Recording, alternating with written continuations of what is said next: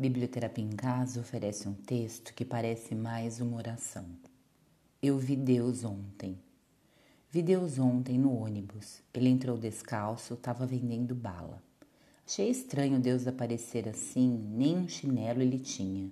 Tava meio sujo, cabelo então nem se fala. Agora vê logo Deus, semana passada vi cantando num show, todo aprumado. Que anteontem estava dançando com saia rodada e mês passado estava lá na cadeira da universidade sentado. Estava sentado. Deus era preto mês passado e estava cursando psicologia. Achei afrontoso, típico de Deus, que hoje mesmo me apareceu no espelho quando eu chorava pela manhã.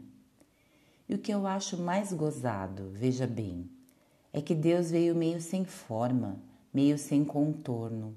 Cabe em mim, cabe no outro. E ainda cabe num áudio de três minutos que uma amiga de outro estado me mandou. Ele cabe numa sinfonia de orquestra, numa sanfona bem afinada e nos berros da minha mãe. Eu vejo Deus em tudo, e se não vejo é porque não enxergo, e se não ouço é porque não tenho ouvido, se não sinto é porque morri mas acho que até consigo ver Deus depois de morto, até depois de vivo, até depois que ele desceu do ônibus sem vender nenhuma bala e me deu um sorriso.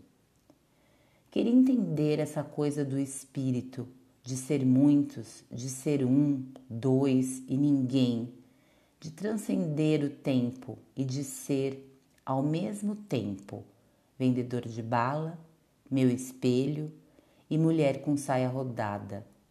E todos esses devaneios que escrevi quando o ônibus Deus dirigia.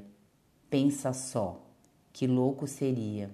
Ah, bicho, que revolução se daria se por surto ou poesia a gente finalmente entendesse que Deus mora em mim e também mora no outro. Luana Galone